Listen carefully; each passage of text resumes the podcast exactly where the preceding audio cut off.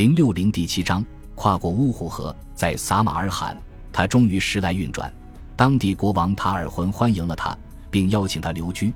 塔尔浑可能想要利用穆萨的军事实力应对敌人，但他们的宾主之谊并没能持续太久。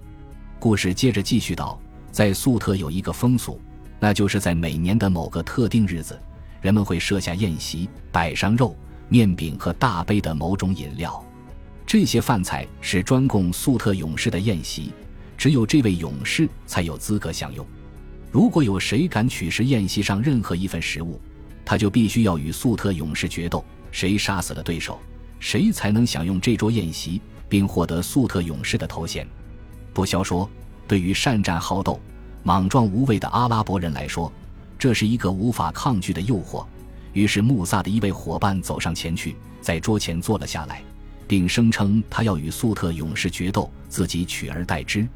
然后勇士走上前来挑战道：“喂，阿拉伯人，来和我决斗吧！”阿拉伯人痛快地应下了挑战，在决斗中杀死了那位勇士。但就在这时，规则发生了改变，似乎阿拉伯人是不能成为粟特勇士的。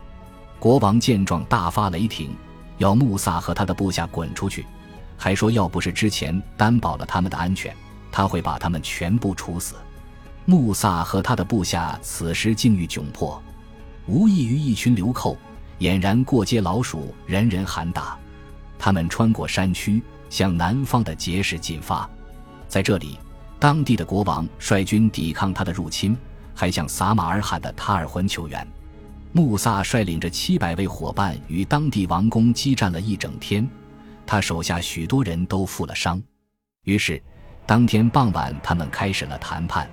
穆萨的一位部下对塔尔浑争辩说：“杀死穆萨对他而言毫无好处，因为在战斗中他将不可避免地失去许多最优秀的战士，而且穆萨在阿拉伯人之中威望甚高。假如他被杀，阿拉伯人一定会起来为他复仇的。”塔尔浑则说：“他并不想让穆萨留居结实，因为这里距离他的领地太近，使他感到不安。”于是，最终他们达成协议，放穆萨和他的部下再次启程，继续向远方行进。六百八十九年，穆萨向南进军，来到了乌虎河畔的提尔米兹城。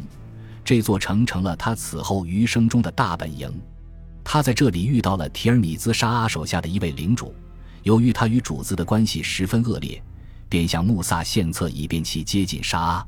他告诉穆萨说。这位沙阿是一个慷慨大方但为人极为羞怯孤僻的君主。假如和善对待他并献上礼品，他就会让穆萨进入他的城堡。这是因为他继续说道：“他很软弱。”起初，当穆萨刚刚来到城堡时，他并没有听从这些劝告，而是直接来到门前要求进入。请求被拒后，他才决定使用计策巧取。他先是邀请这位毫无戒心的沙阿与他一同外出打猎，他们游玩了很长时间。穆萨对待沙阿十分友善。他们回城后，沙阿举办了一场宴席，并邀请穆萨和他的一百名部下来享用午餐。当穆萨和他的部下骑马入城时，他们所骑的马开始嘶鸣。城中居民见状失色，认为这是一个恶兆，于是他们忧心忡忡地要求穆萨等人下马，然后。他们进入宫殿用餐，当他们用餐完毕时，穆萨斜躺下来休息，而沙基奇部下此时已疑心渐重，便要求他们离开。穆萨果断地拒绝了，并说他不会再找到另一座如此舒适的宫殿，他要么在这里安家，要么死在这里。于是，一场战斗在城市中爆发了。战斗中，一些居民被杀，还有一些逃离了。最后，穆萨控制了城市。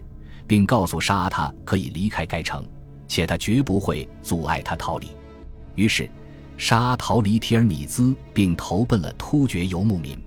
然而，突厥人却轻蔑地拒绝帮助他，还嘲讽他任由一百人进城推翻自己，结果沦落至此，故土难回。他们如实说道：“况且，我们在结时已经和这些人打过一仗了，我们不想再和他们作战。”史料并未记载这位沙阿沦落异乡之后命运如何，但八世纪的河中地区对于这种天真实诚的统治者来说，显然绝非安居之所。穆萨自立为这座要塞和整个城市的统治者，他割据一方，不向任何人效忠。此时他已经拥有了七百名部下。当他的父亲阿卜杜拉屈辱的战死时，穆萨正试图去与其会合。于是阿卜杜拉所部的四百名残兵也加入了穆萨。凭借这一小支部队，他开始着手吸引其他追随者加入，同时抵御敌人的侵犯。在对抗突厥人时，据说穆萨常常使用半欺诈、半恐吓的机智策略来避免冲突，化险为夷。与此相关的故事可谓不胜枚举。其中一些故事似乎属于某种固定模式的民间传说，他们刻意将某一民族描绘的极端聪明，而另一民族则极端愚蠢。比如，在这些故事中，固定形象就是聪明阿拉伯、突厥大笨蛋。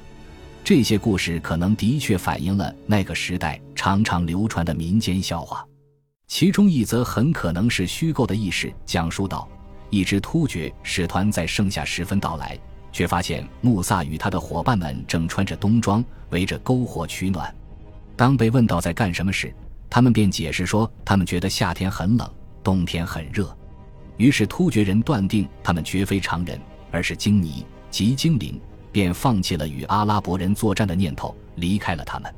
在另一则故事中，突厥人的首领们送给穆萨几支箭和一份昂贵的麝香，要他自行选择收下哪一份礼物。穆萨其人一向不按常理出牌，这次也不例外。他折断了箭枝，还把麝香扔了出去。于是突厥人断定这个人完全不可理喻，与他为敌没有好处。六百九十一年，武麦叶就任呼罗珊总督，他决心派遣一支远征军，将穆萨的势力连根拔除。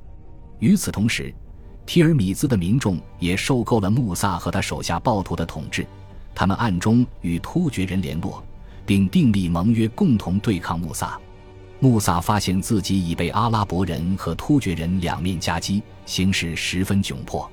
史书记载了这一时期的一场军事会议。当阿拉伯作者想要探讨军事策略时，他们就会将当时的会议情况描绘出来。军议最后，大家决定穆萨应当在夜间对突厥人发起进攻，因为比起突厥人，阿拉伯人更擅长夜战。这场突袭十分顺利，他们击溃了突厥军，并洗劫了他们的营帐，还虏获了许多武器和金钱。接着，穆萨决定利用苦肉计来对付阿拉伯军。穆萨手下的一位军官自告奋勇，自愿上前被主子痛打一顿，然后假装叛逃投奔阿拉伯军统帅。穆萨事先警告他说，他将被狠狠责打，甚至有可能危及性命。但他却回答说自己每天都有丢掉性命的危险，这点风险不算什么，况且被暴打还只是计划中最简单的一环。这位军官背上的累累伤痕使他赢得了敌人的信任，他作为一位叛逃者加入了敌军，并被允许进入其统帅的亲信圈子。一天，这位间谍发现敌军将领正一人独处，并没有携带武装。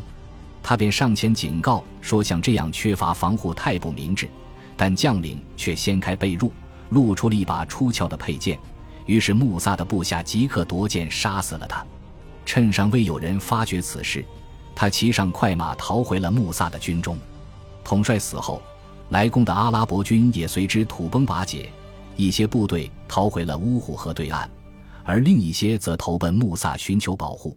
穆萨也很乐意为他们提供庇护。挫败阿拉伯军与突厥军的联合进攻后，穆萨的统治地位更加巩固了。五麦叶之后的阿拉伯总督都没有再尝试过将他逐出在乌湖河畔的领地。而另一方面，他受到了那些憎恨河中地区阿拉伯人的人的重视。这些人中有一对兄弟，分别名叫胡莱斯本古特巴和萨比特本古特巴，他们是当地人，很可能出身于伊朗贵族。他们皈依了伊斯兰教，并成为阿拉伯胡扎部族的委托人。这层关系为他们赢得了许多阿拉伯盟友。由于古特巴兄弟熟知当地语言与环境，他们为阿拉伯总督、征税人和调解人提供了很大帮助。萨比特在非阿拉伯人中尤其受欢迎，他名望颇重，广受尊敬。据说，如果有人想要发誓立约，他们就会以萨比特的性命作保，这样他们便绝不敢食言破约。这对兄弟富有且有权有势，但他们始终得不到阿拉伯人平等相待。胡莱斯曾给结石国王卖了个人情，因为他在那里收取贡赋后释放了扣押的人质。但这一举动违背了呼罗珊总督携其德本穆哈拉布的明确命令，他显然怀疑胡莱斯与结石国王有所勾结。另外，由于胡莱斯似乎曾对叶奇德的血统表示质疑。他们之间的嫌隙又更加恶化。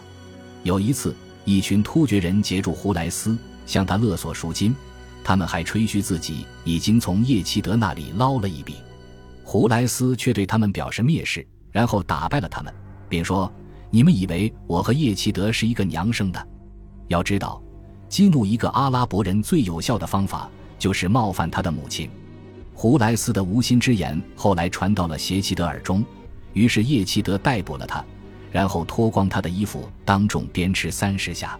鞭笞之刑本身就已经足够痛苦，然而更令人难堪的是被人扒光衣服，暴露在众目睽睽之下的屈辱。胡莱斯后来自称宁愿受鞭笞三百下，也不愿遭受羞辱。感谢您的收听，喜欢别忘了订阅加关注，主页有更多精彩内容。